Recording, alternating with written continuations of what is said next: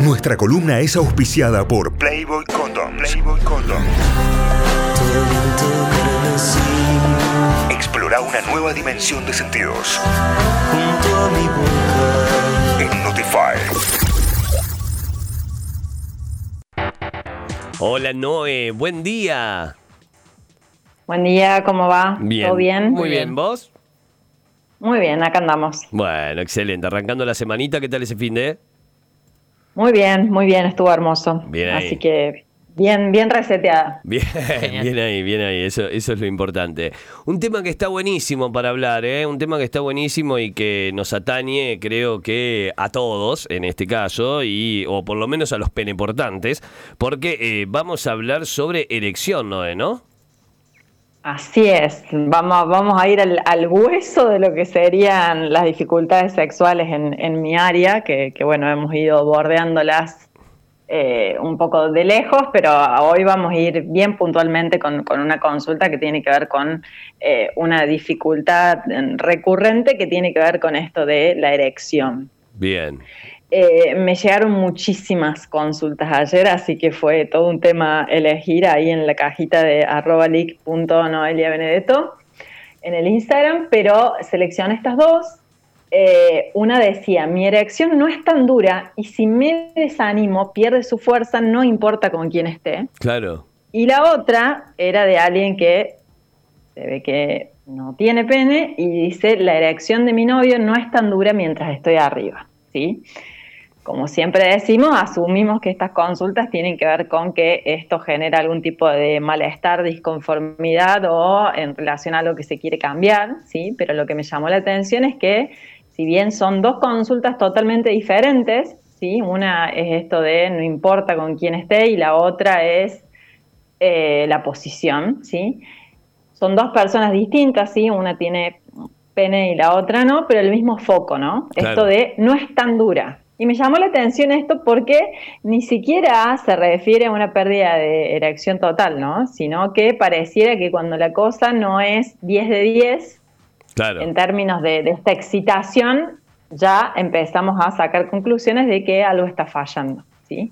Entonces, imagínate la, la exigencia que hay alrededor del comportamiento del pene, por así decirlo, que se contabiliza la erección no tan solo en términos de presencia o ausencia, sino también en relación a algo que podríamos llegar a definir como la calidad de la misma, Claro. ¿sí? No sé si Sí, sí, esto sí. del, del- no, no sé si sería calidad la palabra, ¿no? Digamos, pero la realidad es que las personas construyen sistemas de clasificación en relación a esto y están muy atentas a las pequeñas variaciones, ¿sí? Esto es muy, muy frecuente en la consulta, sobre todo, porque cuando yo les hago esta pregunta de, bueno, a ver, en términos de, la escala del 1 al 10, ¿cómo estaría tu erección? Y a veces me dicen, bueno, qué sé yo, 6 de 10, ponele. Y en realidad, eh, en relación a las definiciones de lo que sería tener una dificultad erectiva, es que eh, la persona justamente no cuente con una erección que le permita penetrar. ¿sí? Y con una erección 6 de 10 esta persona quizás podría penetrar, pero hay algo en su cabeza o en la de que la está viendo que considera que eso no es suficiente. ¿no? Claro. Entonces, la realidad es que las personas con pene lo viven como un fracaso, ¿sí? Y las personas que acompañan a estas muchas veces lo leen como un rechazo. Claro. Y eso, obviamente, que genera conflicto. Estamos hablando de personas con pene y no de personas eh, socializadas como varones puntualmente, porque estas dificultades reactivas pueden sucederse en personas que porten pene más allá de la identidad de género varón. ¿sí? Claro, claro. Pueden existir mujeres con pene, personas no binarias con pene, etcétera, etcétera. ¿sí? Eh, obviamente que esta situación habría que descartar primero en estas consultas, ¿no? digamos, toda la cuestión orgánica, ¿sí? que siempre sugiero la, interconsulta con un especialista que, que, sea de la medicina.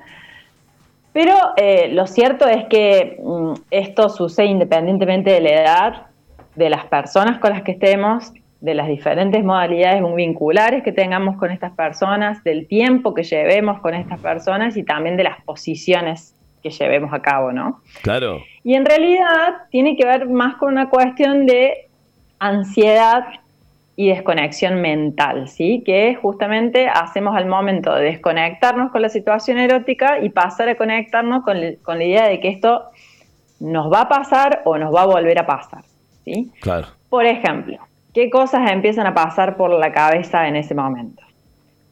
Tengo que tenerla siempre dura, sí, voy a ser como muy explícita, ¿no? Con, sí, y está perfecto. las ideas que aparecen. es lo que necesitamos.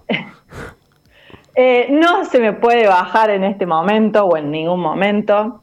Eh, la otra persona tiene que llegar al orgasmo con mi pene erecto o gracias a mi pene erecto, sí, ahí hay otro eh, sesgo que ya lo vamos a hablar algún día.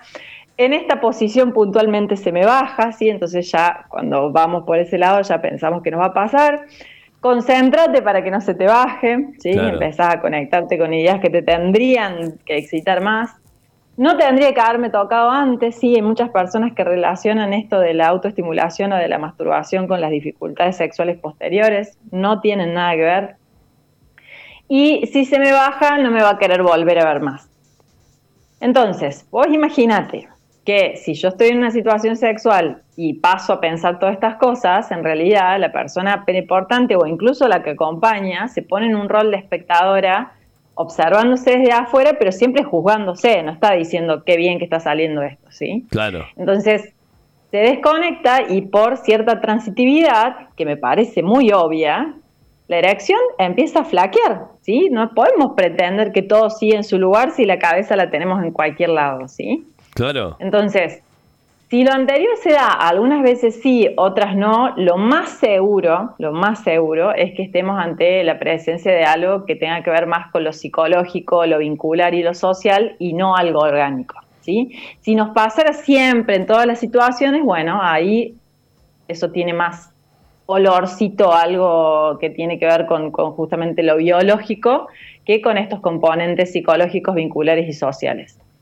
Y vos dirás, che, ¿y por qué? Entiendo la parte psicológica, entiendo la parte vincular, pero ¿por qué lo social? ¿Sí? Porque en realidad todos estos deberías, de los cuales ya hemos estado hablando en las sucesivas columnas, no son casos aislados, ¿sí? Esta cuestión de que el mandato empieza a encarnarse más o menos semejante en todas las personas, ¿sí? En relación al desempeño sexual de las personas importantes, empieza a hacer que justamente tengamos ciertas preocupaciones al respecto de que yo o la persona con la que estoy no tengamos eh, una erección en tiempo y forma en los momentos en los que sí o sí se debería plantar ahí con la presencia de una erección, ¿sí? Claro.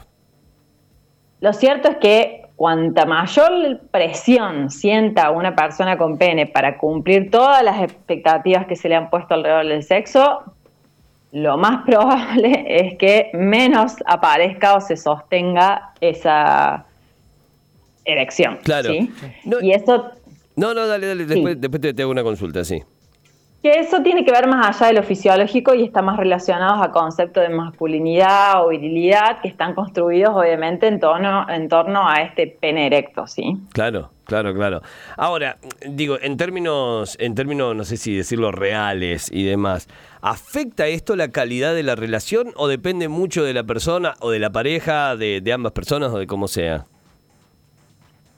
Esto en realidad lo que va a afectar es el guion que vos quieras llevar a cabo y ahí empieza el tema de cuánta diversidad de guiones te estás, con, cuánta diversidad de guiones te estás manejando. ¿sí? Si yo tengo en mi cabeza internalizado que sexo es igual a penetración y que si no hay penetración no hubo sexo, ahí se nos empieza a complicar el tema. Claro. ¿Sí? Si tengo más, o la persona con la que estoy, ¿sí? si tengo más flexibilidad en relación a esto, bueno, podemos llegar a pensar en otras posibilidades, en otros escenarios. Pero eh, justamente lo, que cuenta como sexo hegemónicamente, socioculturalmente, siempre está asociado a la penetración, por lo tanto a una erección y por lo tanto a una erección que sea sostenida en el tiempo, ¿sí? Hay un coitocentrismo imperante y por otro lado también eso nos lleva a, o está encadenada a otra creencia muy, muy arraigada y es que la erección es algo voluntario.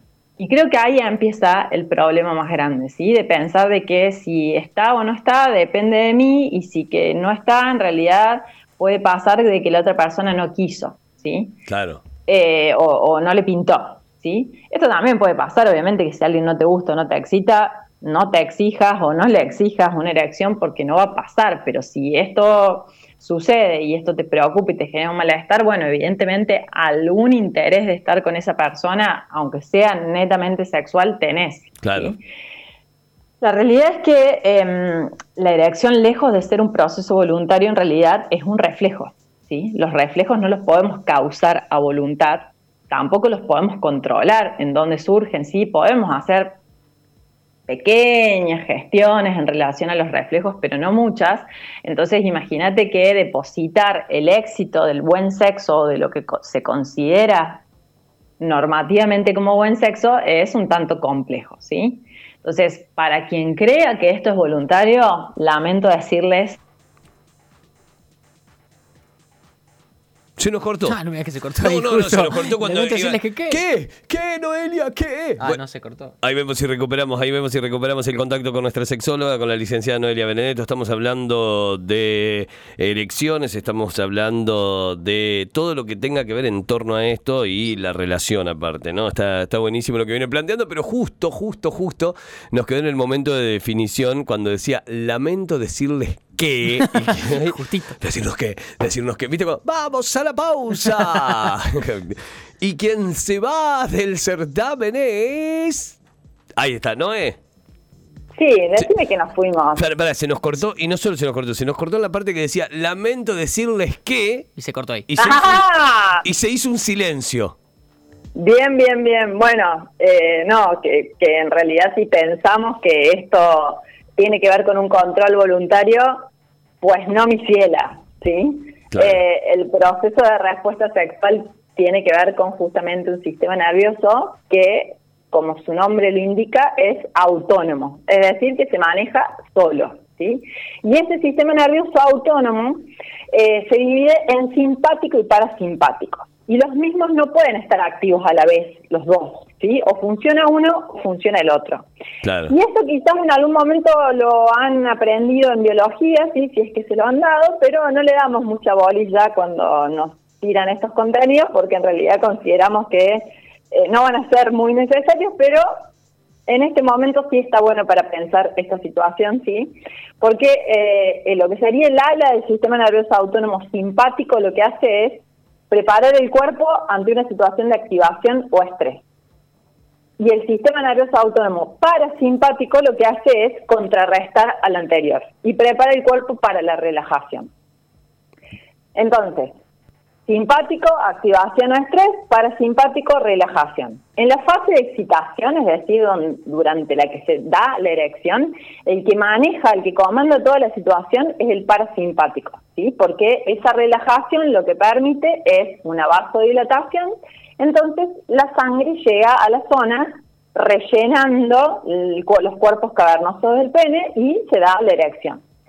Si en ese momento nuestra cabeza empieza a activar toda una serie de pensamientos en relación a los deberías o no se me puede bajar en este momento, o bien me empiezo a apurar, o me pongo a pensar que hoy vence la tarjeta y que todavía no deposité, lo que sea, ¿sí? Aparece justamente en escena este antagonista que es el sistema nervioso simpático, que yo siempre digo que con la parte sexual no es para nada simpático. No se porta bien, claro. No, no, no, porque ante esa valoración, sí, de, de cierta alerta en la que nos ponemos, lo que hace es desviar toda esa sangre que había en el pene, sí, que si bien no es mucha, es necesaria para sostener la erección, y la desvía a los pulmones, al corazón y al cerebro. ¿sí? Entonces, justamente esa merma que nosotros vemos de se me está bajando o no está tan rígida, tiene que ver con esto, ¿sí? La realidad es que empieza a reconducir la sangre, porque fíjense esto, si estamos en una situación de alerta, no sería muy operativo andar con una erección por la vida. ¿sí? Entonces tiene un sentido de que si el cuerpo se empieza a sentir impedido de alerta, y bueno, desviale la sangre para lugares donde le sean más útiles. ¿sí? Claro. Y también lo que produce es como una especie de descenso de la sensibilidad genital. Acompañado de eso, aumentan los niveles de adrenalina, aumentan los niveles de cortisol, ¿sí? el cuerpo empieza a estar en todo un trance semejante a, no sé, la sensación de cuando perdes el colectivo, o cuando te acaban de robar, ¿sí? una situación de ansiedad. Entonces, justamente cuando nos ponemos en este modo de autoobservación o de autoevaluación, la erección totalmente coherente con lo que está pasando, se va a ir, ¿sí? Entonces, y, justamente aumentan mis pensamientos en relación a eso, mis preocupaciones, porque la sangre está siendo redirigida también a mi cerebro, sí va a haber más actividad cerebral en ese momento. Claro. Lo llamativo es que a veces las personas contándote que todo esto les está pasando, lo que pretenden es que el pene siga erecto ahí, ¿sí? Como una especie de disociación de decir, bueno, no importa para dónde, para qué lado se está yendo mi cabeza, no importa cómo está funcionando mi ansiedad, cómo puede ser que no tengo una erección. La realidad es que me parece el resultado más esperable de que esa erección no esté. Claro. Y esto a veces, ya sea por las personas que tienen pene o por las compañeras que están con ellas, se considera como un fracaso o bien un indicador de que algo en el vínculo o en la atracción no anda bien. ¿sí? Y eso también puede tener que ver con otras cuestiones, ¿no? Digamos, más allá de la ansiedad, puede tener que ver con cansancio, con no disponibilidad, con fatiga, con esta exigencia de querer quedar bien, también tiene que ver con el estrés, con algún consumo de fármacos, con la ingesta de alcohol, ¿sí? de cigarrillo, o bien de alguna sustancia psicoactiva como por ejemplo cannabis o cocaína. ¿sí? Todas esas sustancias lo que hacen el cigarrillo es un vaso constrictor, o sea que no pretendan que la sangre llegue si no estoy clavando un vaso constrictor. Y por otro lado, eh, tanto el alcohol como, por ejemplo, el, cannabis son depresores, ¿sí? Entonces no van a activar todo lo que tiene que ver con la respuesta sexual, ¿sí? Para que se den una idea de algunos, algunos componentes o algunos elementos que también pueden impactar en esta merma de la erección, ¿sí? Claro. El punto sería en estas consultas qué hacer ante estas situaciones. ¿sí? En principio yo arrancaría por hacernos otra pregunta a esta que tiene que ver con por qué nos aferramos a la y por qué nos exigimos bajo la idea de que existe una única y exitosa manera de tener sexo. Y que si no adherimos a ella o no la cumplimos, estamos fallando. ¿sí? Claro. Eh, hay un guion sexual típico, sí, que en nuestra cabeza casi siempre aparece, que tiene que ver con eh, besos, caricias, erección, penetración, orgasmo. ¿sí? En simultáneo, si se puede a la vez, mejor. ¿sí? Claro. Y eso en realidad, vos imaginate que si no es voluntario, si la respuesta sexual no es voluntaria, y depende de un reflejo, bastante complejo se vuelve, pero las personas, a pesar de identificar dificultades, muchas veces se siguen exigiendo responder a esos cánones y eso probablemente tenga que ver con todas estas representaciones sociales instaladas por la escasa educación sexual oriental al placer y por otro lado también los guiones que vemos recibidos a través de los diferentes productos culturales, ¿sí? Pensemos en series, en novelas, en el porno mainstream, ¿sí? Todo responde más o menos a la misma lógica. Entonces, cuando las personas piensan o consideran que han fallado, no es que fallan solamente en ese encuentro o con esa persona, sino que básicamente fallamos en el, en el cumplimiento de esa idea que tenemos armadita alrededor de lo que ¿qué sería el sexo exitoso. Claro.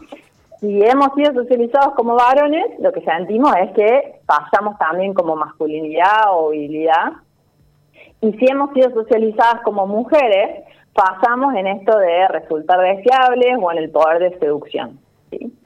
Para esto se han realizado varios estudios, por ejemplo, Ian Kerner lo que plantea es, es, un sexólogo, dice, si bien a nivel social y cultural se reforzó la idea de que la excitación de la persona con pene es responsabilidad de su compañía, la realidad sí es que las investigaciones arrojan de que la incidencia en una posible erección, ¿sí?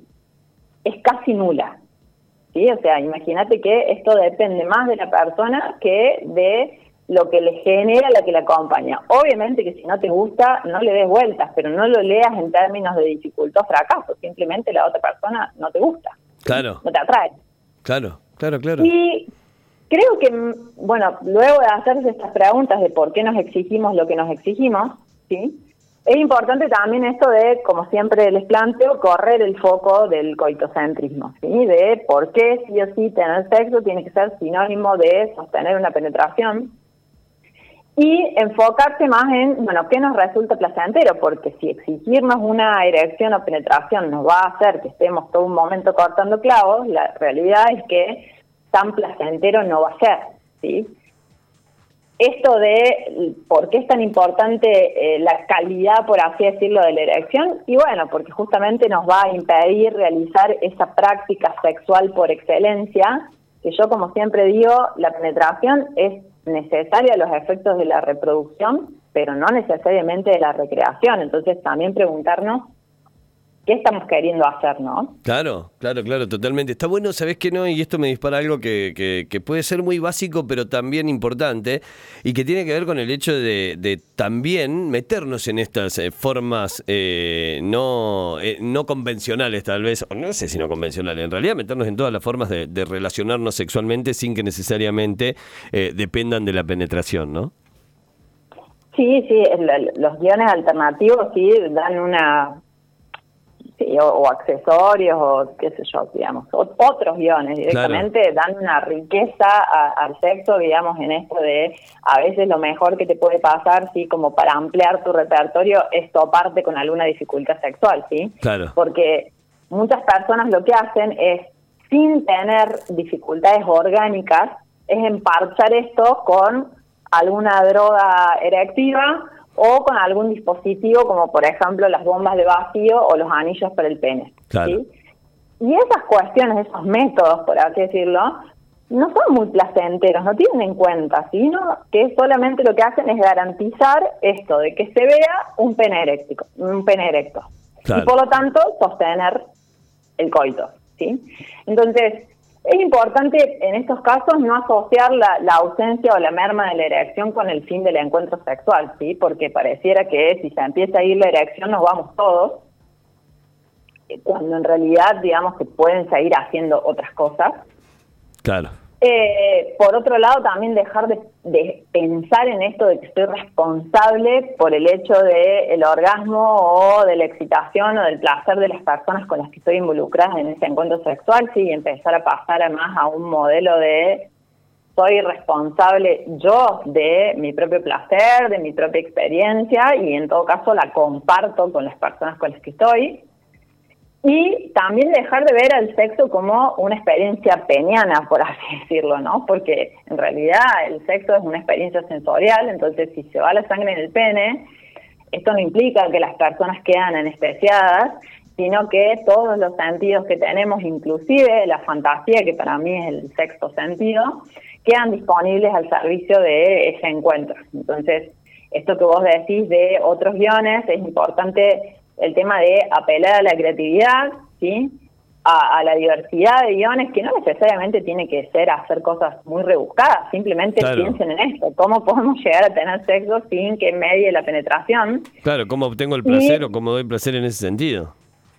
Claro, porque la gente a veces se le, a veces se le dispara, ah, bueno, pero yo no me voy a meter en prácticas BDSM o no me voy a meter en, prácticas más kinky. Y no, y en realidad no tiene que ser salirse mucho del plano erótico en el que estamos, simplemente empezar a plantear otras prácticas y no solamente que la, el coito sea la condición sine qua non, ¿no? Digamos, que las claves más que lo que sí o sí hacemos en cuanto a rendimiento tengan que ver con el placer y la, relajación, ¿no? Digamos que, que, la medida de nuestros encuentros no sea cuántas veces estuvimos en términos de cuántas veces hubo erección o de cuántos orgasmos tuvimos, sino que esas métricas tengan más que ver con el placer y la satisfacción de las personas involucradas, ¿no? De qué nos vale haber aguantado tanto tiempo, haber estado tanto tiempo si en realidad hubo toda una exigencia detrás de sostener eso o tuvimos que alterarnos farmacológicamente para llegar a eso, ¿no? Claro. Entonces, eh, si después de revisar todo esto, si después de preguntarnos todo esto, esto es una situación que sucede frecuentemente y que a la persona le genera malestar y dificultades, bueno, y obviamente que he descartado lo orgánico, considero una, una consulta o un especialista en sexología. Pero si no, en principio empezar a, desarmar todas estas cuestiones que tenemos bastante obligadas en relación al sexo. Me encanta, me encanta. Noé, excelente, como siempre, completísimo, muy, muy completo. Y toda esta data, además, saben que primero la pueden reescuchar en Spotify, la pueden reescuchar también en Google Podcast. Nos buscan ahí como Notify Diario, la buscan a la licenciada Noelia Benedetto, leak.noelia Benedetto en redes. Van a tener la columna también en nuestro Instagram, en arroba notify ok. Eh, va a estar publicada y también en la web, en notify.com.ar. Y un último anuncio que hacemos, que esto está buenísimo, porque a partir de las 9 de la mañana, 9 y media, van a poder participar de un concurso de Playboy. ¿eh? Playboy está regalando un box exclusivo, un box con productos de la marca que está zarpado. Lo vamos a hacer a través de las redes sociales, lo vamos a hacer en arroba notifyok. Ahí se van a encontrar con este posteo y ahí van a tener la posibilidad de eh, ganarse el box de, de Playboy, de Playboy Condoms, que es el auspiciante de esta columna. Así que ya saben, en un rato va a estar publicado. Van a poder participar a través de las redes en arroba notifyok. Ahí nos encuentran y se llevan este box de Playboy Condoms con un montón de productos de la marca que está realmente muy bueno para jugar y mucho. Noé, gracias. Hasta el próximo lunes. Gracias a ustedes y bueno, éxitos para todos y todas. Buena semana. Adiós. Adiós.